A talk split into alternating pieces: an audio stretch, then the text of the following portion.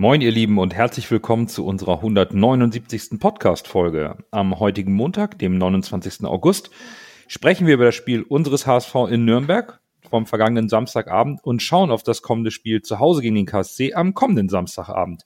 Für euch am Mikrofon sind Nando, Berger und Lasse.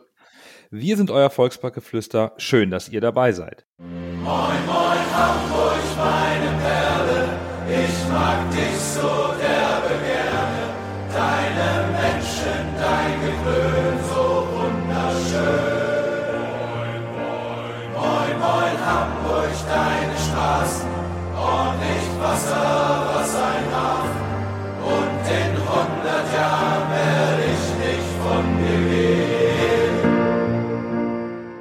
Wir starten wie immer mit einer kleinen Rückschau auf den sechsten Spieltag und endlich hat Arminia Bielefeld seinen ersten Saisonsieg eingefahren. Da hat sich der Trainerwechsel schon mal bezahlt gemacht. Dafür kommt aber der Mitabsteiger aus der ersten Liga Fürth noch überhaupt nicht zurecht und wartet weiter auf seinen ersten Saisonsieg. Ja, und unsere kolportierten Aufstiegsmitfavoriten Hannover und Düsseldorf kommen auch langsam in Schwung, auch wenn Hannover sich ein bisschen schwer getan hat. Aber Fürth ist, äh, wird, wird schwierig für Fürth, glaube ich. Also das ist bisher noch gar nichts. Äh, und die zweite Liga liefert mal wieder, ne? Kaiserslautern gegen Magdeburg 4 zu 4. Ich habe da reingeguckt, ey, das war ein Brüllerspiel. Also sowas ist irgendwie jeden Spieltag ist mindestens ein so ein torreicher Knüller dabei. Mhm. Also ich, ich bin auch erstaunt, dass, äh, oder nicht erstaunt, ich bin so, wir, wir sind in der Saison angefangen, also ein Drittel der, der Hinrunde ist schon gespielt und so langsam zeigt sich auch, wer oben mitspielen möchte und das Mittelfeld ist wie gewohnt groß in der zweiten Liga und dann hast du halt unten äh, Absandhausen, Bielefeld, und dann, nee, Bielefeld, Magdeburg, Fürth und, und Braunschweig. Ich glaube, für die wird's dann schwer. Natürlich ist noch nichts entschieden, aber wir sind schon jetzt nach einem Drittel der Hinrunde ist gespielt. Also es kristallisiert sich schon einige Tendenzen heraus. Ja, umso wichtiger war an dem Spieltag, dass der HSV drei Punkte geholt hat. Es ist ja eigentlich ganz gut gelaufen aus schwarz-weiß-blauer Sicht. Und deswegen sprechen wir mal im Detail über den Sieg unseres HSV in Nürnberg. Drei Wechsel gab es in der Startelf vom HSV. Dompe und Jatta auf den offensiven Flügeln, das haben wir so erwartet, aber Tim Walter hat den nächsten Konkurrenzkampf eröffnet und Tim Leibold den Vorzug vor Miro Muheim auf der linken Verteidigerposition gegeben. Also äh, für mich war es nicht überraschend, dass Muheim gespielt, äh, dass Leibold gespielt hat vor Muheim, aber ähm, ich finde, man hat auch gesehen, was was Leibold dem Spiel aufgedrückt hat, äh, dass dann Dompe und Jatta Lasse hat das letzte Woche angesprochen, dass das könnte gewaltig werden und ich finde, das hat eigentlich ziemlich gut äh, funktioniert. Also momentan sehe ich es äh, uns offensiv ähm, variantenreich aufgestellt, wenn alle wieder da sind. Also für mich war das schon eine Überraschung, dass äh, Leibold gespielt hat. Äh, weil ich glaube, ich, hat, ich hatte gedacht, er erspart ihm Nürnberg, weil äh, Muheim war ja nur verletzt, dann hieß es, Muheim ist doch wieder fit und er hat ja gut, das bis auf das letzte eine Spiel, aber wir wissen ja, dass Walter eigentlich einzelne Spiele nicht so in die Wertung legt. Er nimmt ja immer so das Gesamte aus dem Training und wenn mal ein schlechtes Spiel war, gibt er den Spielern dann meistens noch eine Chance danach. Äh, hat, hat mich das schon gewundert, auch vor allem wegen gesagt wegen Nürnberg. Aber die Nürnberg-Fans haben sich ja ein Glück zusammengerissen und ich dachte, Leibold wird da gnadenlos ausgepfiffen, äh, so dass er dann nachher mit mit Trauma vom Platz läuft. Aber äh, tatsächlich haben sich die Nürnberg-Fans diesmal einigermaßen benommen und äh, es war nicht allzu schlimm gegen Leibold. Ich dachte, der wird da immer nur ausgepfiffen, wenn er am Ball ist, aber es ging. Aber ich hätte gedacht, dass äh, Walter das Leibold erspart. Oder gerade deshalb hat er ihn reingeworfen. So als Schocktherapie. Weiß man nicht. Ich, ich fand es halt interessant. Äh, irgendwo ist es auch konsequent, so wie wir auch Tim Walter kennen. Muay ja. hat gegen Darmstadt kein, kein gutes Spiel gemacht, war dann im Training, glaube ich, zwei Tage wegen Rückenproblemen raus. Und wie bei äh, auch Laszlo Benes macht sich dann die Breite an dieser Stelle im Kader bezahlt. Und plötzlich ist äh, der gesetzte Muheim aus meiner Sicht jetzt auch der Herausforderer von Tim Leibold, weil der bekommt eine Chance, war vor seiner Verletzung auch gesetzt. Und Walter, ja, er ist da einfach an der Stelle konsequent. Das muss man Tim Walter lassen, aber überrascht war ich auch. Und, und ich war auch genauso über den Anfang des Spiels überrascht, weil das, das begann wild. Wir hatten überlegt, inwieweit Klaus und Walter ein bisschen taktierend herangehen aber das, das habe ich so nicht gesehen, auch nicht abwartend gesehen. Nürnberg wollte von vornherein hohes Pressing spielen, schob das eigene Spiel oder versuchte es zumindest in die Hälfte des HSV zu schieben. Der HSV machte das Gleiche und es wirkte alles etwas ungeordnet. Und dann hat Nürnberg die, die ersten beiden Chancen in der elften Minute. Vom HSV kam da offensiv noch nicht so viel und dann haben wir leider wieder eine kleine Diskussionsrunde rund um Schiedsrichterentscheidung in der 21. Minute, wo der VAR hätte eigentlich eingreifen müssen. Ja, so habe ich das auch gesehen. Das Spiel war am Anfang ziemlich wild. Es war echt, ging hin und, her und irgendwie haben beide Mannschaften noch nicht so wirklich was hinbekommen, aber ich fand den HSV insgesamt eigentlich sehr engagiert in dieser Phase. Äh, und der Elfmeter, ich, ich weiß nicht, was ich dazu sagen soll. Also, ich bin, ich sag mal so, ich bin ein Freund des VAR von der Technik, weil ich das finde, dass im Jahr 2022, wenn es diese Technik, technischen Möglichkeiten gibt, soll man sie einsetzen. Dann muss man das aber auch vernünftig machen. Und wenn ich dann sehe, dass da ein Glatzel im Strafraum, klar, der Nürnberg-Spieler ist weggerutscht, aber ich sag mal, Unwissenheit schützt vor Strafe nicht, passt in dem Fall nicht, aber nasser, äh, nasser Rasen rutscht, äh, schützt vor Strafe nicht. Er rutscht halt im Strafraum volle Kanne in Glatzel rein, haut ihn von hinten von den Beinen und der Ball, der auf der der der der in den Strafraum geschlagen wird, ist kommt ja noch nicht mal bei Glatzel an, sondern wird vorher von einem Nürnberger weggeklärt. Das heißt, äh, äh, Glatzel steht passiv im Abseits, ist also kein Abseits, aber der Schiedsrichter hat ja noch nicht mal ab, Abseits gepfiffen, sondern Stürmerfaul. Da frage ich mich, wo er das bitte gesehen hat. Und dann irgendwie, dass der war dann gar nicht eingreift. Also, ist im, also wenn der HSV dieses Spiel nicht gewonnen hätte, wäre das für mich ein Skandal. Am Ende hat der Schiedsrichter Glück gehabt, dass der HSV gewonnen hat und äh, diese Szene nochmal hochkocht und spielentscheidend wurde, weil ansonsten wäre das für mich ein astreiner Skandal gewesen. Das ist einfach der klarste Elfmeter, den ich, weiß ich nicht, im halben Jahr im Fußball gesehen habe. Also einen klaren Elfmeter kann es gar nicht geben. Stell dir mal vor, Glatze hätte sich da ein Kreuzband gerissen. Ja, ja, vor allem er räumt die von hinten ab. Das ist, also. Genau, ja. und, und Glatze ist äh, da überhaupt nicht darauf vorbereitet. Das ist, also, nee. Für mich auch also klarer, klarer Elfmeter. Ich, ich wundere mich auch, wie man das als Schiedsrichter nicht sehen kann. Ich wundere mich auch.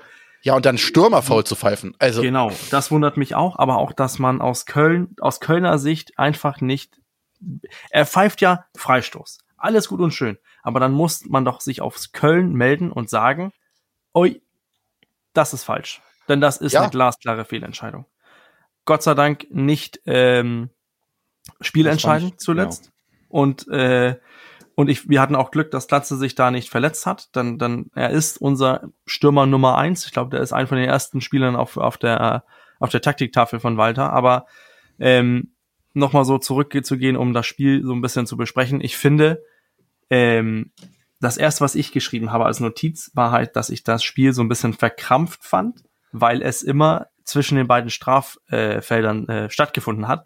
Es war, es war Aufzug zu viel und auch man hat versucht immer zu kontern, also HSV zumindest und auch wenn Nürnberg einen Umschaltmoment hatte, hat man versucht, das durchzuspielen, aber so wirklich gefährlich wurde es natürlich auch bis aus der, bis aus der, der elf Minute mit der Chance für Nürnberg, aber sonst, äh, nach unseren nicht gegebenen Elfmeter, fand ich dann kam ein bisschen mehr mehr Fahrt drin. Aber bis dahin fand ich eigentlich das Spiel so ein bisschen zerfahren und und beide wollten sich beide wollten offensiv und aggressiv agieren, aber nur so zwischen den beiden Torfeldern.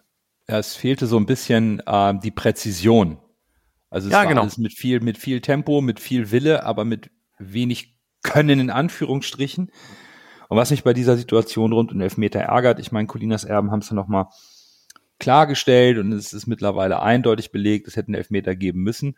Es gibt eine Kameraeinstellung, die zeigt, dass äh, Felix Zweier Sicht auf die Szene hat und diese auch bewertet. Und ich frage mich allen Ernstes, wie, wie, wie kann das sein? Es gibt eine ja. Wiederholung, eine Hintertorkamera-Perspektive, die zeigt, dass Zweier im Grunde klare Sicht auf die Szene hat und diese auch bewertet. Und dass dann der Kölner Keller nicht eingreift, dann muss man sich auch nicht wundern, dass irgendwann die Akzeptanz für und, und der Glaube an, an unparteiischer Fairness seitens des Schiedsrichterwesens nicht mehr gegeben ist. Jetzt trifft's uns natürlich zweimal in Folge. Über Königsdörfer haben wir letzte Woche genug gesprochen und auch die Sperre von zwei Spielen, die erst drei hätten sein sollen. Es ist müßig, aber klar ist natürlich, wenn das, wenn in der Situation ist es eine wichtige Entscheidung, wenn das Spiel anders verläuft, wird das zum größeren Thema. War es zum Glück nicht aber es war ein bisschen auch ein Weckruf, weil das Spiel fing dann an, auch ein bisschen mehr Fahrt aufzunehmen. Dann hatte Dompe eine Chance, Möller-Daly, Nürnberger hatte eine gute Chance. Und wie du eben gesagt hast, Bürger, das Mittelfeld wurde unglaublich schnell überbrückt. Und es war mehr so ein wildes, versuchtes Konterspiel. So, wir überbrücken das Mittelfeld und versuchen schnell irgendwie hinter die letzte Kette zu kommen. Und mittendrin in diese temporeiche Phase greift dann erstmalig so eine einstudierte Eckenvariante des HSV ein. Kurze Ecke, alle immer, ah, kurze Ecken, gar nicht gut. Hat diesmal wunderbar geklappt. Flanke aus dem Halbfeld über den zweiten Pfosten hinaus, Kopfballablage ins Zentrum von Mohaya und ja, Vuskovic kannte dann einfach mal kein Pardon. Ja, sehr gut, die Ecke. Also das war schon äh, sehr gut rausgespielt. Auch, also ja, diese so, so als, also von der Flanke heraus so ein bisschen dieses, äh, wir spielen den äh, weit nach hinten und dann auf den zweiten Pfosten nach vorne und dann steht Vuskovic richtig und macht den rein. Gut ausgespielt, gut einstudiert. Aber wir müssen noch ein bisschen über die, die Chance von, äh, von Dompe sprechen. Wie Martinia den da rausfischt, ey, das hätte Wahnsinnstor gewesen von, von Dompe, aber auch gut, äh, gut reagiert von, äh, mhm. von Martinia. Ja, leider Martinia, ich nenne ihn ja immer so liebevoll die Bahnschranke, äh, gegen den das HSV war eine schnelle ist er Bahnschranke. Immer, ja, das war eine schnelle Bahnschranke. Gegen den HSV ist der immer echt top. Also, was muss man sagen? In den letzten Spielen von Martenia, so sehr man ihn kritisieren kann, äh, ist er gegen den HSV immer top motiviert und liefert da immer Topspiele ab und die Parade war Wahnsinn. Also, wie er den da rausfischt, noch mit, also, das war stark. Aber ich möchte noch mal zum Punkt vom Schiedsrichter sagen, per se fand ich, äh, weil wir zwei ja oft kritisieren, dann er ist ja so eine zwiespältige Person, in meinen Augen auch zu Recht, aber hat dann ansonsten gut gepfiffen, bis auf mhm. diese Elfmeter-Situation. Das wollte ich nochmal sagen. Also, mhm. äh, das möchte ich hier nee, so nochmal ja, erwähnen. Ist vollkommen richtig, ne? Aber es ist halt eine kritische Situation, mhm. die so nicht passieren darf. Ich, ich fand auch, also Dompes sehr erfolgreiche Aktion, die hat Martin ja toll vereitelt, gar keine Frage. Äh, ich finde es halt interessant, dass diese Eckenvariante eigentlich den zweiten Ball vorm ersten schlägt. Du trainierst ja eigentlich bei Ecken, mhm. und das habe ich auch im Training beim HSV in der Vorbereitung gesehen, Ecke rein, dann soll die Abwehr den verteidigen und dann wird der zweite Ball reingeschlagen. Hier haben wir, hat, ist diese Eckenvariante, dass wir direkt auf den zweiten Ball eigentlich gehen, dass man die Abwehr ein bisschen aus der Formation rauslocken will, indem man die Ecke kurz spielt und noch einen weitergibt, um eine Flanke aus dem Halbfeld zu schlagen. Die Abwehr rückt raus. Und ich finde, überragend an dem Treffer ist eigentlich das, was Robert Glatzel macht. Denn der bindet seinen Gegenspieler, der Ball wird länger und länger, Robert Glatzel bindet seinen Gegenspieler bis zum zweiten Pfosten und bleibt dann stehen und blockt ihn ohne zu faulen. Und hinter ihm, zwei, drei Meter dahinter, ist dann Haier komplett frei und kann mit Übersicht den Ball in die Mitte reinlegen und zurück in die Gefahrenzone bringen ich glaube, das geht immer so ein bisschen unter, was Robert Glatzel, wir haben eben über seine Wichtigkeit, hat Birger hat es auch mal erwähnt, Stürmer Nummer eins ist er, für mich ist er Stürmer eins und zwei und einer der ersten auf der Taktiktafel, gar keine Frage, was vorne angeht.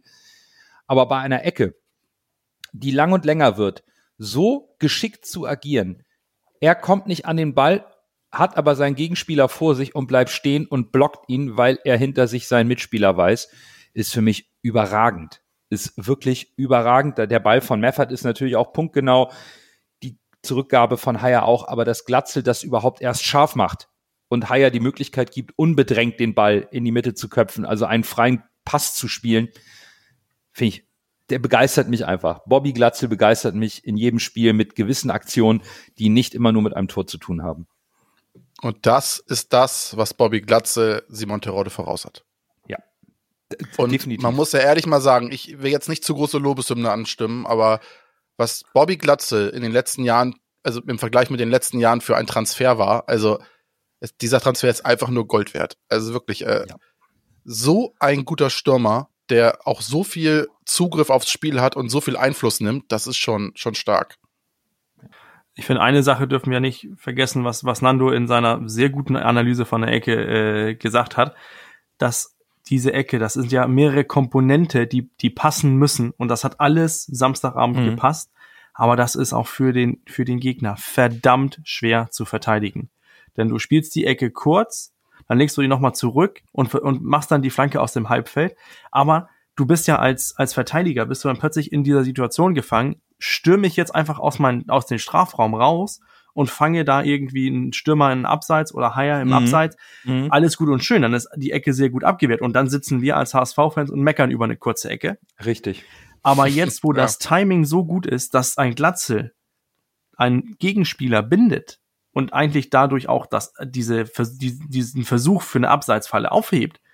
Und dann stehst du da und dann, du bist irgendwie in Nürnberg versucht nach vorne zu laufen, HSV bleibt irgendwie ein bisschen hängen, bleibt stehen, die Nürnberger wissen nicht, wir können nicht ganz raus, dann was passiert, wenn, wenn es nicht klappt mit der Abseitsfalle und zack, ist die Szene, Szene schon vorbei und der zappelt im Netz. Ja, über, das ist so verdammt schwierig zu verteidigen. Und so gut einstudiert, dass wir jetzt hier mal äh, mehr als nur ein Wort über eine Ecke verlieren, die einstudiert geklappt hat zum Tor. Finde find ich großartig. Ja, aber man muss auch Vuskovic loben, wie er den reinhaut. Also ist schon ja. stark. Also es gibt andere Spieler, die hauen den in C-Rang. Ja, also, absolut. Ja, da war, noch schon, so ein also hm? Da war noch ja. so ein Freistoß. Da war noch so ein Freistoß, stimmt. Äh, aber, aber, äh, aber ja, das war schon stark, wie er da die Balance hätte und das Ding richtig reinhaut. Das war, äh, ja, das war schon ein schönes Tor. Ja, absolut. Da hat Vuskovic noch die Trainingsvideos von Heiko Westermann gegen Leverkusen gesehen. Ja, da das hat, er, ah, die Geburtsstunde des HW4 war das, ne? Ja, ja, ja, genau. Aber gut, es geht also mit der knappen 0 zu 1 Führung in die Halbzeit für unseren HSV. Und wir hatten schon besprochen, das Spiel war temporeich, aber so richtig zwingend waren nicht viele Szenen. Und ich habe eine vielleicht nicht ganz so konforme Meinung zur ersten Halbzeit. Ich bin gespannt, wie eure Gesamtanalyse zur ersten Halbzeit ausfällt, weil ich, ich fand halt vom HSV kam nicht so viel. Es waren wenig Torschüsse, zwei gute Chancen, Dompe und eben Vuskovic, die war drin aber so richtig zufrieden war ich einfach nicht. Und ich würde mich, mich interessiert wirklich, wie ihr die erste Halbzeit gesehen habt, ob ihr findet, dass die Führung verdient war. Ich kam, wurde nicht warm mit der ersten Halbzeit. Also, ich habe ja letzte Folge schon gesagt, also ich unterscheide zwischen Heim- und Auswärtsspiel. Und beim Heimspiel hätte ich vielleicht auch gesagt, ja, das war ein bisschen zu wenig. Aber beim Auswärtsspiel in Nürnberg bei einem Gegner, der uns schon öfter vor Probleme gestellt hat, im Pokal gab es auch Verlängerungen und da musste Doyle äh, dann mit seinem, mit seinem Kunstschuss entscheiden. Äh, war ich zufrieden, muss ich sagen, mit der ersten Halbzeit, weil ich habe äh, mit deutlich äh, mehr Gegenwehr und deutlich einer deutlich noch schwierigeren Halbzeit gerechnet. Von daher mhm. äh, war ich mit der ersten Halbzeit zufrieden, aber ich kann auch verstehen, was du meinst. Also ich, ähm, ich greife jetzt ein bisschen vor, äh, eigentlich, was ich eigentlich euch fragen wollte zum, äh, zum Gesamteindruck vom Spiel. Ähm, aber mich, mich, mich scheint es, dass wir momentan defensiv so sicher sind, dass wenn wir erstmal in Führung sind, hat der, tut, hat der Gegner es so schwer, gegen uns äh, Chancen zu kreieren, mhm. die dann auch äh, ja. genügend sind, um, ähm, um weiterhin, also um, um, auch, um an den Sieg zu glauben. Ich glaube, das hat eingespielt, denn, denn wenn man sich so Statistiken und so weiter äh, ansieht, ab der ersten Hälfte, ab der Führung eigentlich, äh, geht, geht, gehen viele von unseren Daten so ein bisschen mehr oder weniger zurück. Wir überlassen viel mehr den Ball äh, für Nürnberg, ähm, lassen eigentlich auch Nürnberg kommen, ohne dass sie reell gefährlich werden. Also die haben 1,7 XG durch das Spiel und wir nur 1,17, aber was mich so ein bisschen, ähm, ich würde nicht sagen Sorgen bereitet, aber was mich so ein bisschen wundert ist, dass wir in diesem Spiel, wo und ich verstehe, ich bin, ich bin eher Team, Team Nando, aber ich fand, viele waren sehr positiv gestimmt auf Twitter oder auch andere, bei anderen Foren, dass wir so gut gespielt haben. Und äh, ja, wir haben gut gespielt, haben 3-0 gewonnen, aber wir hatten auch nur drei Torschüsse innerhalb des Torrahmens. Also ich, ich fand nicht, dass wir so überlegen waren, wie sich einige das schön reden lassen. Aber defensiv in unserer Organisation haben wir sehr gut gestanden und ich weiß, jetzt bin ich deutlich weit äh, vorgegangen. Wir wollten über die erste Halbzeit sprechen, aber es ist halt, es ist das halt dieser Gesamteindruck, dass sobald wir irgendwie in Führung gehen, haben wir das Spiel auch ohne Ball in Kontrolle. So ein bisschen Atletico Madrid Style. Dann lass mich kurz meinen Gedanken ähm, noch zu Ende führen, warum ich bei der ersten Halbzeit so meine Schwierigkeiten habe. Ähm, defensiv äh, stimme ich zu und wenn wir gleich über das gesamte Spiel sprechen, werden wir da einer Meinung sein. Mir geht's mehr um, um das, was, was wir glauben, was in der Mannschaft steckt und was wir dann offensiv sehen. Also mit, mit äh, Dompe mit 0,13 und Vuskovic mit 0,36 kommst du halt auf XG von 0,55. Ja, es ist ein statistischer Wert, das ist mir bewusst, aber mehr war nicht da in der ersten Halbzeit. Es waren diese beiden Aktionen. Und das, das ist mir dann ein Stück weit etwas zu wenig Spielkultur, wobei Lasse mit seinen Punkten recht hat. Auswärts in Nürnberg musst du vielleicht umdenken, musst du die Möglichkeiten nutzen, die dir der Verein, die der Gegner bietet und dich darauf verlassen, dass du defensiv diese Struktur hast. Gar keine Frage. Aber es ist so, da, da, da hat Bürger auch äh, meinen Gedanken erraten, warum ich diese Frage zur ersten Halbzeit stelle. Das Spiel wurde insgesamt auch na, zur Halbzeit sehr positiv bewertet. Mein, mein Anspruch an den HSV, an das spielerische Element ist immer noch ein anderes, ein höheres. Aber du siehst ja, wie nah Freud und Leid im Fußball zusammenhängen. Hätte der HSV verloren, wären Nürnberg wieder oben dran und wir wären hinter Nürnberg. Klar. Jetzt ist Nürnberg Zwölfter und der HSV Dritter. Von daher finde ich es eigentlich auch okay, nicht ganz so viel Risiko zu gehen. Das muss ich ehrlich sagen. Und äh, ich weiß, die Saison ist noch jung, aber jetzt sage ich auch mal eine Phrase: äh, Offense wins Games, Defense wins Championships. Es ist so. Der, der HSV ja. hat bis jetzt drei Gegentore bekommen. Ab, das, äh, da muss ich echt sagen, ich sehe gerne offensiven Fußball, aber wenn die Null steht, das ist verdammt viel wert dann lass uns doch ganz kurz die zweite Halbzeit zusammenfassen, weil ich glaube, das geht relativ flott. Denn da flachte das Spiel schon ab, weil der HSV, wie Bürgers eben sagte, Nürnberg kommen ließ und Nürnberg nichts einfiel. Sie hatten wenig Ideen, der HSV hat es geschickt verteidigt, hatte sogar noch diesen Angriff in der 76. Minute. Und die Erlösung gab es dann in der 92. starke Flanke von Sonny Kittel. Dann macht Glatzel sein Tor. Und da, da stimme ich euch auch überein. Da kam nicht viel von Nürnberg, aber diese, das 2 zu 0 kann gerne früher fallen. Dann ist, sind die Nerven immer ein bisschen beruhigter, weil irgend so ein krummes Ding kann immer mal reinfallen. Aber in Summe 0 zu 2, da kann man erstmal mit zufrieden sein.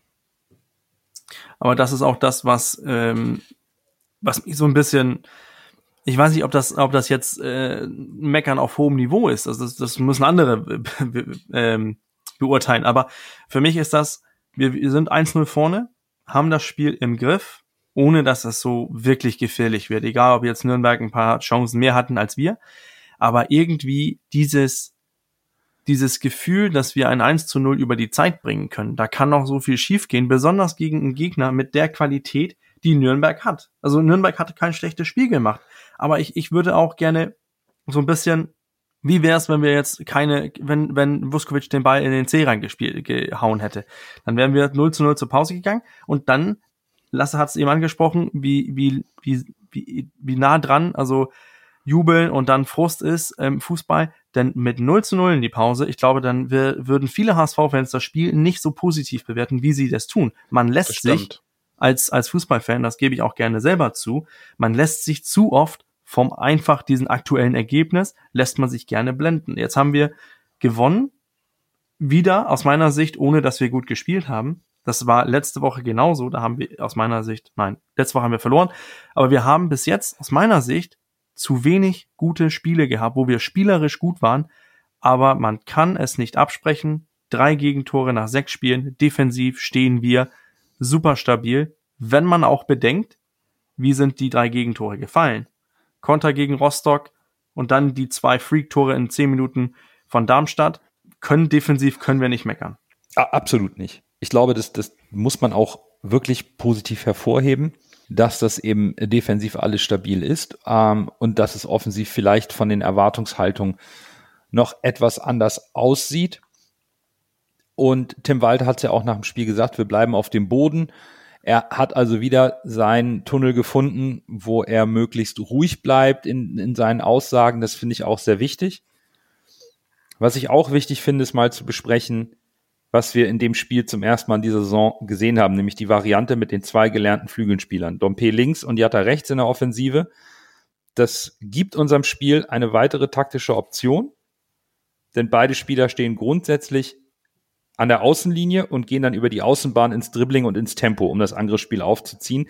Das ist ein Unterschied zu Kittel und Königsdörfer, die, die das beide nicht sind. Lasse, der HSV gewinnt mit Jean und Bakker deutlich mehr an Breite und dadurch eigentlich auch mehr Platz im Zentrum. Ja, absolut. Das Spiel wird viel mehr in die Breite gezogen. Und ich muss sagen, Bakriata ist Bakriata. Und da waren wieder so ein paar Aktionen bei, äh, da ging der Ball auch ab und zu mal in C-Rang bei der Flanke, aber das kennen wir und er ist ja noch nicht hundertprozentig jetzt im Saft, sag ich mal. Aber ich finde, Bakariata bereichert das Spiel vom HSV so ungemein. Es ist wirklich, wenn Bakker auf dem Platz ist, geht oft egal wie der HSV, wir haben ja darüber geredet, dass der HSV sich am Anfang schwer getan hat, trotzdem geht über die rechte Seite mit Bakker und dann gibt's da das Dreiecksspiel oder so mal so ein Doppelpass mit Bakker und das, es geht immer was. Der rennt dann die rechte Seite runter und irgendwie erstrahlt halt immer Gefahr aus und das finde ich, das, das imponiert mir an ihm, muss ich ehrlich sagen. Und ich meine, es hätte ja auch fast perfekt funktioniert mit der Flanke auf Dompe. Dann kommt Jatta ran und leider ist der Ball nicht im Tor. Aber das wäre natürlich die Perfektion gewesen. Du machst die Flügelzange aus Dompe und Jatta.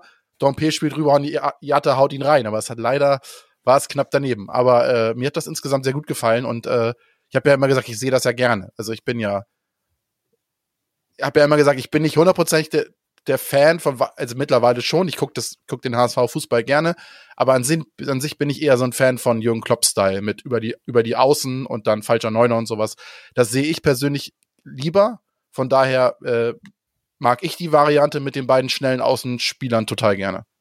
Also was, was mich aufgefallen ist, Samstag, ist halt, dass wir mit diesen beiden Spielern haben wir unser Restangriff anders angegangen, als wir normalerweise tun wenn wir, ähm, Nando guckt gerade so ein bisschen merkwürdig. Nee, nee, nee. Restangriff, Restangriff nee, nee, ist halt, nee, dass du, dass du Spieler äh, weiter vorne positionierst, wenn du äh, unter, ähm, wenn der, wenn der Gegner offensiv agiert. Heißt, das ich, ist, ich wusste nicht, was Restangriff ist. Danke, ah, dass du es für mich nochmal erklärt hast. ähm, ich habe, ich, es ist mir mehrmals aufgefallen, dass wenn über unsere rechte Seite ähm, also wenn auf, auf Haier oder auf Jatta Druck gemacht worden ist von Nürnberg, hat sich Dompe ein bisschen zentral, aber ein bisschen weiter vorne ähm, positioniert. Heißt, dass wir sobald bei Ballgewinn den Ball auf Dompe spielen konnten und dann ging es flott los. Umgekehrt, an der linken Seite hat sich dann Jatta ein bisschen weiter nach vorne gezogen, um dann auch äh, diesen Konterangriff zu starten. Und diese beiden Spieler haben sich auch mehrmals abgewechselt oder auch mit Kittel drum, dass man sehr flexibel agiert hat, wer jetzt rechts, links oder zentral war.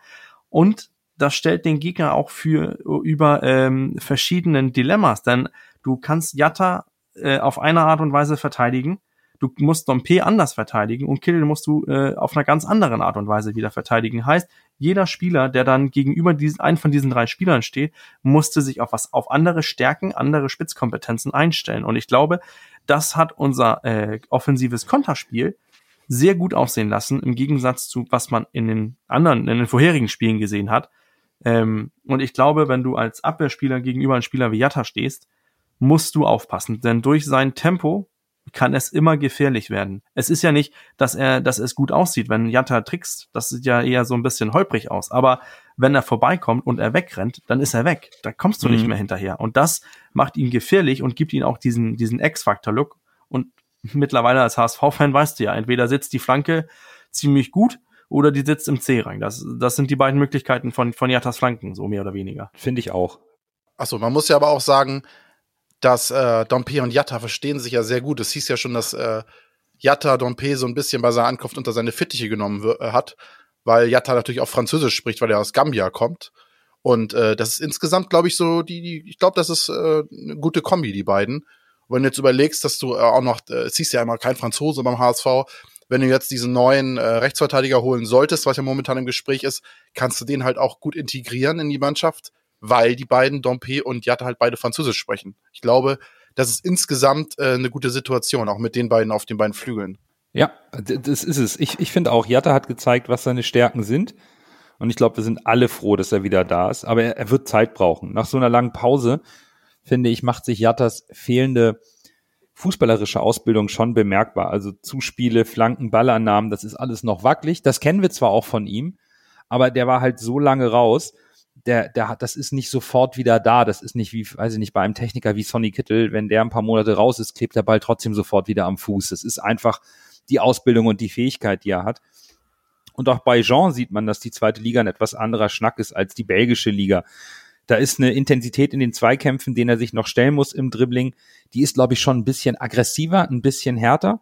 Da kommt man nicht mal eben locker vorbei. Also die, das eine oder andere Dribbling, was er ansetzen wollte, wurde ihm schnell abgegrätscht. Auch hier wird äh, Jean-Luc ein bisschen Zeit brauchen, genauso wie Bakker, um das alles richtig einzuschätzen. Aber man sieht halt, welche Fähigkeiten beide besitzen, wie gut sie unserem Spiel tun, was für eine andere Komponente sie reinbringen, wird halt nur nicht von jetzt auf gleich sofort funktionieren. Dennoch ist es unglaublich wichtig, auch für die Mannschaft und für Tim Walter, dass er neben äh, einem Kittel, den er auf die Außenbahn stellen kann, einem Königsdörfer, eben jetzt auch mit Dompe und Jatta zwei ganz andere Spielertypen hat, die die Offensive ganz anders anschieben können und den Raum öffnen können, auch für Glatzel vorne, weil die Abwehr sich deutlich breiter aufstellen muss, was natürlich dann auch einem Reis und einem Kittel im Zentrum oder wer auch immer die offensiven Achter sind ähm, vor Meffert viel mehr Möglichkeiten bieten, dass die da nicht sofort im 1 gegen 2 sind, sondern vielleicht sogar im 1 gegen 1 und Zeit haben, mal den Kopf hochzunehmen, schon im Mittelfeld, um das Spiel anzukurbeln. Ich finde eine Sache äh, noch zu, zu Dompe und, äh, und Jatta. Ich finde es äh, sehr, äh, du hast es eben gesagt, Nando, mit den, mit den Dribblings und äh, wie schnell Dompe abgegrätscht worden ist. Äh, Dompe ist elfmal ins Dribbling gegangen, ist zweimal durchgekommen. Im Gegensatz zu Jatta, der das fünfmal versucht hat und einmal durchgekommen ist. Bei mhm. Dompe sind die Hälfte seiner sechs Flanken sind angekommen. Bei Jatta sind es null Prozent. Also man ja, sieht da ja. schon, dass es zwei unterschiedliche Spielertypen sind. Aber was, was, was für mich persönlich wichtig ist in so einem Spieler wie Dompe, ist halt, dass er weiterhin dieses Dribbling versucht, elfmal ja. ins Eins gegen Eins zu gehen. Denn äh, vielleicht muss er nur einmal vorbeikommen und kann eine Flanke schlagen, die Glatze dann reinmacht oder Jatta reinmacht. Im Gegensatz zu, wenn er das nur fünfmal versucht und dann nur zweimal vorbeikommt oder einmal vorbeikommt. Ich finde, dieses, dieses ähm, Angriffsfreudige ist auch aus meiner Sicht, glaube ich, vom Verteidiger her schwieriger zu verteidigen als ein Spieler, der immer dasselbe versucht. Wie Jatta zum Beispiel. Ja. Und per se fand ich die Flanken von Dompe auch relativ stark, muss ich sagen. Äh, teilweise wurde wenig draus gemacht, aber per, also insgesamt fand ich die Flanken von der Art her waren sie alle fast gefährlich. Ja, es, es, es, es ist einfach, man sieht eindeutig, dass Dompe ein gelernter Flügelstürmer ist mit einer ja. Grundtechnik und mit den, auch mit dem Stil und mit der Art eben auf die Flanke zu gehen und daher nicht umsonst kommen ja auch die, die statistischen Daten, die Bürger uns letzte Woche vorgestellt hat, wie erfolgreich Dompe über Dribblings und Flanken ist. Und um das Spiel vielleicht mal abzuschließen, Bürger hat es vorhin schon so ein bisschen angeteasert, obwohl er meine Notizen nicht kennt. Wir haben das erste Drittel der Hinrunde hinter uns und ich habe mir mal ähm, erlaubt, einen kleinen Vergleich zur Vorsaison anzustellen. Und vorweg eine Frage an euch. Wisst ihr, wie der HSV letzte Saison nach sechs Spielen stand, so Punkte, Tabellenplatz, Torverhältnis, so aus dem Bauch heraus? Ich sehe fragende Gesichter. Warte mal, wir haben jetzt zwölf. Äh, wir hatten definitiv weniger. Ich glaube, wir hatten sieben oder acht Punkte. Ich meine auch, wir hatten sieben und waren bestimmt auf Platz sieben. Wir hatten nach sechs Spielen neun Punkte mit zwei Siegen, drei Unentschieden und einer Niederlage. Zehn ja, zu acht Tore. Ja. Zehn zu acht Tore, Platz neun. Vorne waren Regensburg, hier das Sommermärchen mit plus neun auf Platz eins. Dahinter Paderborn, elf Punkte, Torverhältnis von plus sieben. Und ähm, der HSV hatte da natürlich auch schon seine drei Heimspiele mit einem Sieg und zwei Unentschieden und Torverhältnis von 5 zu 4. Aktuell, und das finde ich halt spannend, Paderborn ist erneut super gestartet, 13 Punkte, Torverhältnis von plus 12 vorne. Aber der HSV hat vier von sechs Spielen gewonnen ist nur ein Punkt dahinter, hat jetzt nur drei Gegentore, die beste Abwehr. Wir haben es eben ein paar Mal betont. Und vielleicht sind acht geschossene Tore ein bisschen weniger als erhofft und ein bisschen weniger als in der Vorsaison. Aber es fehlten eben auch bis zum gestrigen Spiel die Puzzlestücke in der Offensive, nämlich mit Jatta, den wir letzte Saison hatten, und Alidu auf der anderen Seite, wo jetzt Dompe der Ersatzmann ist. Wir sind vielleicht spielerisch noch nicht so da, wo wir sein wollten, aber punktuell voll im Soll. Also zwölf Punkte nach sechs Spielen ist der berühmte Schnitt von zwei Punkten pro Spiel. Und mein Gefühl ist weiterhin, auch wenn wir das in den ersten sechs Spielen noch nicht gesehen haben, da ist noch ungenutztes spielerisches Potenzial in dieser Mannschaft, was jetzt, wenn es gut läuft, und wir vielleicht jetzt mal von Verletzungen und Sperren verschont bleiben, nach und nach gehoben wird und auf den Platz gebracht wird. Da bin ich mir ziemlich sicher. Das ist für mich keine Frage, das ist für mich ein Fakt. Stimme ich dazu. Also ich, es wird nur besser werden. Also es wird, Stand jetzt, glaube ich nicht, dass es qualitativ schlechter wird oder spielerisch. Also ich bin, bin gespannt drauf, was jetzt ähm, auf uns zukommt, aber da kommen wir noch gleich zu mit, mit, mit KSC ich finde so, der September äh, hat schon das ein oder andere schwierige Spiel in sich. Also KSC, Kiel, Düsseldorf. Es, es wird äh, für die Hinrunde auf jeden Fall ein wegweisender Monat. Definitiv.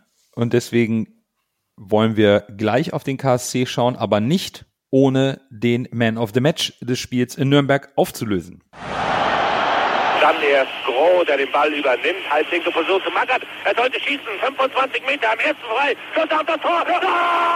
Tor! Ein herrlicher Treffer. Ein wunderbarer Treffer. Angeschnitten. Der Ball fliegt da unhaltbar rechts ins Eck. Wenn wir jetzt einen Ball hätten, würde ich es Ihnen nochmal zeigen. Nach einem Sieg lässt es sich immer deutlich leichter einen Man of the Match küren. Aber manchmal ist es eben schwieriger, sich für nur einen Spieler zu entscheiden. Lasse, äh, wen hast du auserkoren? Ich habe zwischen zwei Spielern tendiert. Und das war einmal Vuskovic und einmal Meffert. Und ich muss sagen, äh, dieses Spiel gebe ich vielleicht gerade wegen der, dieser Diskussion, die wir hatten, dass das Spiel eher unauffällig, souverän runtergespielt war, in Anführungszeichen, Jonas Meffert. Also diese kolportierte Passquote von 100 Prozent, angeblich laut äh, anderen Statistiken waren es dann drei Fehlpässe, dann lass es eine äh, Passgenauigkeit von 92 Prozent sein, stark. Also wirklich, was Jonas Meffert da von hinten organisiert hat und äh, rausgespielt hat und das Spiel von hinten einfach gelenkt hat, das war ja schon fast, also ich greife jetzt mal hoch, Toni Kroos-Manier, also wirklich Oha. tolle Spiele. Ja, Der aber Toni. das war so. Ja, aber äh, tolle Spielübersicht, äh, das Spiel gut geordnet von hinten raus. Äh, insgesamt, ja. also eine Top-Leistung. Die Flanke kam auf Haier, die dann in die Mitte kam, auf Vuskovic kam auch von ihm. Äh, von daher, Jonas Meffert mein Man of the Match. Er wird ja sonst nie Man of the Match, weil er halt so unauffällig spielt. Dann muss man ihn da auch mal wählen, wenn er eine Passquote von 100% hat. Finde ich absolut legitim und Meffo hat ein starkes Spiel gemacht. Ich habe mich allerdings für Sonny Kittel entschieden, der mir gegen Nürnberg gezeigt hat, dass seine Stärken einfach im Zentrum liegen. Wenn er eben von diesen zwei klassischen Außenstürmern flankiert wird. Die Ideen, die Übersicht, die offensiven Aktionen kommen viel besser zum Tragen. Er ist viel ja. ruhiger am Ball. Viel ruhiger im Spiel, ist nicht heckisch, weil er nicht sofort angegangen wird. Er hat dann eben auch mehr Platz. Die Vorarbeit zum 0 zu 2 die ist überragend. Und so eine Flanken aus dem Fußgelenk, das kann bei uns halt vielleicht nur Sonny und das ist schon einfach große Kunst. Ich habe mich äh, schwer getan mit den äh, mit den Man of the Match, weil ich eigentlich fand, dass keiner so richtig rausgestochen habe. Wie gesagt, ich, ich fand unsere Leistung stabil, defensiv gut, aber offensiv zu wenig. Und da muss ich ja natürlich die, die Defensive ein bisschen loben. Also für mich dann auch ähm, unser, unser Toni Groß, Jonas Meffert plötzlich mit äh, laut Y-Scout 31 aus, aus 33 angekommenen Pässe, also sehr gut. Dann hat er eine Flanke geschlagen, die ist angekommen, ist einmal ins Dribbling gegangen, hat es geschafft, 62 Prozent seiner Zweikämpfe gewonnen, insgesamt ein gutes Spiel äh, auch. Und der Vergleich mit mit Toni Groß äh, Lasse finde ich eigentlich ganz lustig, denn der ist, der ist mir auch zu ins Auge gefallen. Und dann habe ich gedacht, Meffert, ja, den, den, den nennt man dann den Querpass Jonas. Aber wenn man guckt, wie er seine Pässe gespielt hat, hat er äh, zwölf Pässe nach vorne gespielt, davon sind elf angekommen, nur drei Pässe nach hinten und neun Pässe äh, seitwärts. Die meisten sind alle angekommen. Die sechs Pässe bis zum letzten Drittel, alle sechs angekommen. Aber unser Mr. 100%, könnt ihr erraten, wer das ist, mit einer hundertprozentigen Passquote? Schonlau. Daniel Heuer Fernandes. Nein. Laszlo Benes. Ah, ja gut, okay. Schön. Aber dann haben wir auch alle drei Namen genannt, die im Hörervoting auf dem Treppchen gelandet sind, auf Platz drei. Und es war wirklich knapp. Vuskovic mit 46 Punkten, auf Platz zwei Meffert mit 55 Punkten und auf Platz eins und somit der Man of the Match des sechsten Spieltages, Sonny Kittel mit 58 Punkten. Herzlichen Glückwunsch an den oft kritisierten, aber diesmal zu Recht wohl hochgelobten Sonny Kittel, dem Man of the Match des Spiels in Nürnberg. So darf es weitergehen mit ihm. Am kommenden Samstag ist der KSC zu Gast. Das Duell kennen wir jetzt schon mehrmals, nicht nur aus der zweiten Liga, aber letzte Saison gab es das Duell dreimal. Nach dem 1 zu 1 in Karlsruhe gewann unser HSV das DFB-Pokal-Viertelfinalspiel zu Hause nach Elfmeterschießen und auch das Liga-Heimspiel in der Rückrunde. Letzte Saison wurde der KSC Zwölfter. In unseren Tabellentipps haben Lass und ich den KSC auch in diese Region platziert. Bürger sieht den KSC in Summe stärker und zwar auf Platz 8 in, am Ende der Saison. Bürger wird das sicherlich gleich erläutern, aber erstmal Lasse sprechen wir die personellen Veränderungen im Kader und da ist eine ja wirklich ganz gravierend. Ja, auf Abgangsseite gab's äh, schon ein paar Stammspieler, die gegangen sind. Einmal Robin Bormuth ist zu Paderborn gewechselt, Marc Lorenz ist zu Preußen Münster gewechselt, aber eher eine unwichtigen Transfers. Dann hast du noch Lukas Fröde, der zu Hansa Rostock gegangen ist in die zweite Liga und Fabio Kaufmann, der rechte Mittelfeldspieler, ist zu Eintracht Braunschweig gegangen.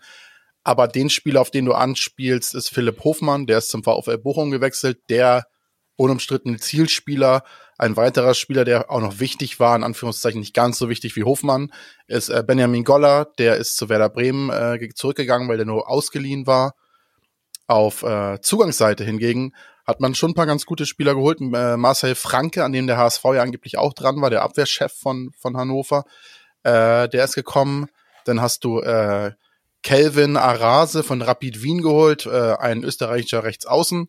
Und ansonsten sind Spieler, die man noch nennen könnte auf Zugangsseite natürlich unsere beiden altbekannten HSVer bzw. Ex-HSVer Mikkel Kaufmann und äh, Stefan Ambrosius. Äh, die sind jeweils ausgeliehen, einmal von uns, einmal von Kopenhagen jetzt an Karlsruhe. Äh, verletzte Spieler sind momentan Daniel O'Shaughnessy, Koyo, äh, Koyung Rock Choi, Felix äh, Irore, Lazar Mirkovic, Efekan Shiaroglu und äh, der eben genannte Kevin Arase, das sind Spieler, die momentan noch ausfallen.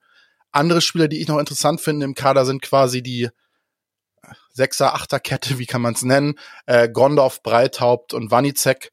Das sind eigentlich drei ganz gute Spieler, äh, die das Spiel auf jeden Fall beleben. Das ist so meine Analyse des Kaders. Und jetzt kommt äh, Bürgers äh, Erläuterung, warum er den KSC auf Platz 8 sieht, trotz des Abgangs von ja, Starstürmer Philipp Hofmann. Du siehst ihn stärker als in der vergangenen Saison. Das wird natürlich auch mit den Qualitäten des Trainers Christian Eichner zusammenhängen. Der geht in seine dritte Saison als Cheftrainer des KSC. Junger Trainer, ein Karlsruher Jungen könnte man sagen, wenn man Spieler- und Trainerkarriere betrachtet. Hat eigentlich Eichner seine taktische Spielidee umgestellt, jetzt wo dieser klare Zielspieler Hofmann nicht mehr da ist? Ähm, der Grund, warum ich KSC eigentlich so, so positiv äh, bewertet habe in der, in, der, in der Sommerpause, war eigentlich, weil ich finde, dass die eine, eine Struktur haben, die, äh, die für mich was, was man eigentlich für eine, für eine sichere, gute Zweitligasaison braucht. Du hast in, du hast diesen, ähm, diese Säule, hast du mit Gordon, du hast Gondorf im Mittelfeld und dann hast du aus meiner Sicht vorne mit Schleusner und, äh, und auch Badmatz hast du eigentlich äh, Stürmer, die gut sind für ein paar Tore. Dann hast du Mikkel Kaufmann, der wird auch noch seine Tore machen. Und ähm, dann habe ich mich ja so ein bisschen überrascht, weil Lasse hat immer davon gesprochen, KSC steigt hundertprozentig ab. Da war er sich so von überzeugt, weil die so in die Saison gestartet sind. Der KSC hat äh, nach diesen sechs Spielen den wenigsten XG gegen sich, also Expected Goals gegen sich, hat aber elf Tore kassiert. Aber die haben den dritthöchsten XG. Die haben also schon irgendwie herausgefunden, wie man Tore macht. Und die haben herausgefunden, wie man Tore kassiert, leider. Aber ich glaube, wir werden ein umkämpftes Spiel sehen mit einer Mannschaft, die in sich ruht. Der Trainer benutzt zwei, Spiel zwei Systeme, also 4-3-1-2 oder 4-4-2 mit Raute oder 4-2-3-1. Also immer mit entweder eine, einer Spitze oder zwei Spitzen. Und ich finde, nach diesem katastrophalen Saisonanfang vom KSC, über den wir gesprochen haben, haben sie sich ja gefangen und äh, scheinen momentan auf einem sehr guten Weg zu sein. Also ich glaube, das wird ein sehr schwieriges Spiel für uns, was ich so, weil die so in Form sind und weil die defensiv so gut stehen und wir offensiv so momentan schwach dastehen. Ja, dann sprechen wir kurz über diese unglaublich formstarke Mannschaft, die du gerade angekündigt hast. Sie sind schlecht gestartet. Es gab direkt am ersten Spieltag diese 5 zu 0 Niederlage in Paderborn, dann unentschieden in Fürth, Jetzt haben sie aber die letzten drei Spiele gewonnen. 6-0 in Regensburg, das war ein Ausrufezeichen. Aktuell Platz 8, 14 zu 11 Tore. Und Lasse gefühlt ist da immer beim KSC noch diese offene Rechnung aus der Relegation, zumindest bei den Fans. Das wird ein schwieriges Spiel, wenn man den Zahlen von Bürger lauscht und dann weiß, dass der HSV sich zu Hause aktuell noch sehr schwer tut. Ja, das ist schon eine gefährliche Gemengelage. Spiele gegen den, HS, äh, den, den HSC, ja, den KSC sind immer hitzig. Wir kennen das aus dem Pokal. Du hast es eben genannt. Äh, der KSC hat uns so ein bisschen zum Erzfeind auserkoren. Aufgrund der, der Relegation, das muss man leider so sagen, das ist so, die mögen uns nicht. Und mittlerweile sind die HSV-Fans von der ganzen Situation halt so genervt, dass sie den KSC auch nicht mehr mögen. Und das ist halt insgesamt so eine Gemengelage, die ordentlich für, für Hitzigkeit sorgen wird. Und wie gesagt, KSC ist momentan in Form. Ich hätte damit nicht gerechnet, weil ich den KSC einfach im Sturm mit Schleusner, Badmatz und Kaufmann einfach zu, zu schwach mhm. besetzt gesehen habe. Und dann kam diese Saisonvorbereitung, wo sie ja wohl angeblich auch grottenschlecht waren. Also ich habe jetzt die Testspiele am Anfang der Saison nicht gesehen, aber am Ende sieht man dann, was man aus Testspielen rauslesen kann. Nur dann kamen diese Testspiele und dieser verpatzte Saisonstart. Von daher war ich mir hundertprozentig sicher, auch mit dem Abgang von Hofmann und die Stimmen, die ich so auf Twitter gelesen habe, dass es der KSC super schwierig haben wird. Aber irgendwie haben sie sich jetzt da so ein bisschen rausgezogen. Ob das jetzt so bleibt, werden wir sehen. Äh, und ich glaube, der, das Spiel gegen den HSV wird ein entscheidendes Spiel für den KSC in der Saison sein, weil das jetzt so ein bisschen die Weichenstellung ist. Äh, hält diese, diese, sag ich mal, äh, diese Form an, diese äh, Glückssträhne kann man es ja nicht nennen, aber diese spielen sie jetzt so weiter oder zeigt der HSV, dass das vielleicht doch nur eine Momentaufnahme bei Karlsruhe war. Und äh, es wird auf jeden Fall hitzig und äh, der HSV muss das Spiel verdammt ernst nehmen. Ich sehe in diesem Spiel so ein typisches Bananenschalenspiel, wie Bürger sagen würde. Herr Bürger, wenn wir schon über Bananenschalen sprechen, dann untermalen wir das auch mal mit ein paar statistischen Daten. Die zweitbeste Offensive nach Toren der KSC gegen die beste Abwehr der Liga nach Gegentoren, dem HSV. Du hast es eben schon angesprochen mit den XG. Der KSC gibt auch die meisten Torschüsse ab, schlägt die drittmeisten Flanken, ist immens kopfballstark. Ballbesitz brauchen sie nicht unbedingt. Das liest sich für mich so, als ob der HSV am Ende auf ein schnelles Umschalten in die Defensive gehen muss und natürlich gleichzeitig versuchen muss, diese massiven Ketten des KSC zu bespielen. Also neben der Viererkette sind davor wirklich Zweitliga-Qualität mit Gondorf, Breithaupt und Wanizek, der auch noch offensiv stark ist. Für mich liest sich das, dass Tim Walter eigentlich Dompe und Jatta bringen muss. Und die haben wirklich hohe Anforderungen, die Linie offensiv wie defensiv immens zu bearbeiten, um den KSC zu beschäftigen. Also ähm, Top-Szenario Samstagabend wäre für mich, äh, schnell in Führung zu gehen und dann einfach den KSC mehr oder weniger den Ball überlassen, um mal zu sagen, hey, was könnt ihr denn jetzt mit Ballbesitz? Denn äh, ich bin voll bei dir.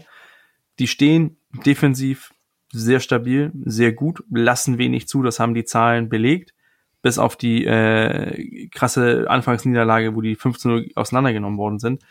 Und ähm, und ich glaube, die erwarten auch, dass der HSV irgendwie einfach kommt und bespielt und lauern dann auf die Konter oder auf ruhenden Bälle, um sich da irgendwie dann durchzusetzen.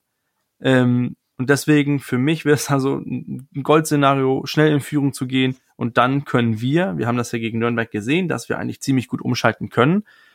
Mit, mit Dompe und Jatta haben wir auch die Spieler da, dazu. Ich sehe auch nicht äh, die Alternative jetzt, äh, die anstelle für Jatta oder Dompe spielen sollte. Kittel vielleicht auf die Außen sehe ich mhm. leider nicht. Ich sehe auch nicht, wieso Kittel sich wieder auf eine andere Position einfangen müsste. Es hat ja Samstag funktioniert mit ihm zentral. Also es wird, es, es, ich glaube leider, dass es ein sehr, sehr umkämpftes Spiel wird und wir müssen unsere Restdefensive, also defensives Verhalten muss genauso stark sein wie gegen äh, Nürnberg. Ich habe eine Sache, die ich dem HSV bitte mantraartig vorbeten möchte. Passt bei den Ecken auf Kaufmann und auf Ambrosius auf. Wir wissen, dass wenn Kaufmann möchte, er ist groß, kann er auch mal einen Kopfball reinmachen und Ambrosius ist mit seinem Körper auch Zweikampf und Kopfball stark.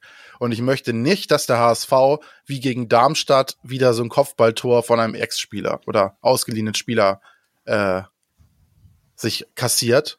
Und die Gefahr sehe ich, weil äh, Ambrosius wird hoch motiviert sein, alles zu geben für seinen neuen Verein. Auch wenn er ein echter Hamburger Jung ist, aber der will auch zeigen, ja, die Laie war ein Fehler. Ich hätte mich hier auch durchsetzen können, auch wenn er nicht zum Walter-System passt, da brauchen wir nicht drüber diskutieren. Aber der wird motiviert sein. Und äh, das, ich sehe bei Ambrosius ziemlich viele Parallelen zu Pfeiffer. Und da muss man echt aufpassen, dass der uns nicht irgendwie nach einem Standard oder so einen reindrückt. Also, das wäre was, wo der HSV echt aufpassen muss. Ja, insgesamt zeigt sich ja auch, wenn man, wenn wir jede Woche auf den kommenden Gegner schauen, wie unglaublich gefährlich, ich sag mal, 80 Prozent der zweiten Liga einfach sind. Es ist ja. einfach sehr eng beieinander und ich, ich sehe aktuell auch noch nicht so richtig, die, die, die Favoriten, die ähm, ohne Probleme sich einen Vorsprung erarbeiten werden. Wir wünschen uns das vom HSV. Der HSV hat sich selber auch in diese Favoritenrolle gestellt. Nur es bedeutet immer nicht, dass man deswegen mit 10, 12, 14 Punkten irgendwann davonzieht, sondern es wird jede Woche ein ziemlicher Abnutzungskampf gegen Mannschaften, die natürlich auch jetzt im fünften Jahr Spaß daran gefunden haben, dem HSV ein Bein zu stellen. Die wissen, dass wir aufsteigen wollen, dass wir auch aufsteigen müssen, auch aus finanzieller Sicht. Und natürlich, ähm, wo, wenn sie schaffen, den HSV zu schlagen, dann sorgen sie hier für Unruhe und äh, können uns ein Bein stellen. Das ist immer eine besondere Motivation. Und ähm, ich denke mal nicht, dass der KSC dieses Jahr den Anspruch hat, ähm, um den Aufstieg mitzuspielen. Das würde ich so nicht sagen. Das würde ich so, den, da würde ich den KSC so nicht einschätzen. Aber trotzdem wollen sie die maximale Punkteausbeute holen, die möglich ist. Und ähm, warum nicht auch in Hamburg? Da hat sich der HSV bisher schwer getan. Ich wünsche mir eher, dass das Publikum nicht sofort wieder unruhig wird, wie beim letzten Heimspiel, nur wenn wenn es halt nicht sofort irgendwie den Tempo-Fußball ähm, mhm. gibt oder, oder diesen rotierenden Walterball, weil ich irgendwo auch beim HSV eine Entwicklung sehe, die mir sehr gut gefällt, nämlich etwas mehr Ruhe im Spiel, von vornherein die Sicherheit auf den Platz zu bringen, dass erstmal hinten nichts anbrennt, weil solange du kein Tor kassierst, kannst du das Spiel nicht verlieren. Das ist eine, eine gute Einstellung, die die Mannschaft aktuell hat. Und nach vorne werden sich die Qualitäten in der Mannschaft und der, der Spieler schon noch finden und auch zeigen. Davon bin ich jetzt überzeugt, jetzt wo der Kader auch im Grunde, ähm, was die erweiterte Stammelf angeht, nahezu vollständig ist. Also ich bin guter Dinge. Es sind halt, wie gesagt, auch immer noch erst sechs Spieltage gespielt. Aber man muss schon sagen, so richtig nachlassen darf man nicht. Auf der anderen Seite gewinnst du ein paar Spiele, bist du auch ganz schnell vorne wieder mit drin. Ne? Wir hätten abrutschen können, irgendwie auf, auf Platz 9, 10, 11, 12. Jetzt sind wir wieder Dritter. Also da geht schon was in der Liga am Anfang und es ist immer leichter und es gibt immer mehr Ruhe in Hamburg, wenn du eben schon oben mit dabei bist. Und wenn man sich die bisherige Saison des KSC so anguckt, äh, sollte der HSV früh in Führung gehen, vielleicht sogar zwei frühe Tore schießen, dann ist halt auch alles drin, weil du hast gesehen, wenn der KSC frühe Gegentore fällt, fängt, dann haben sie halt in den ersten Spielen auch richtig Probleme bekommen und äh, dann quasi auch schon, wenn man es so nennen möchte, Auflösungserscheinungen gehabt.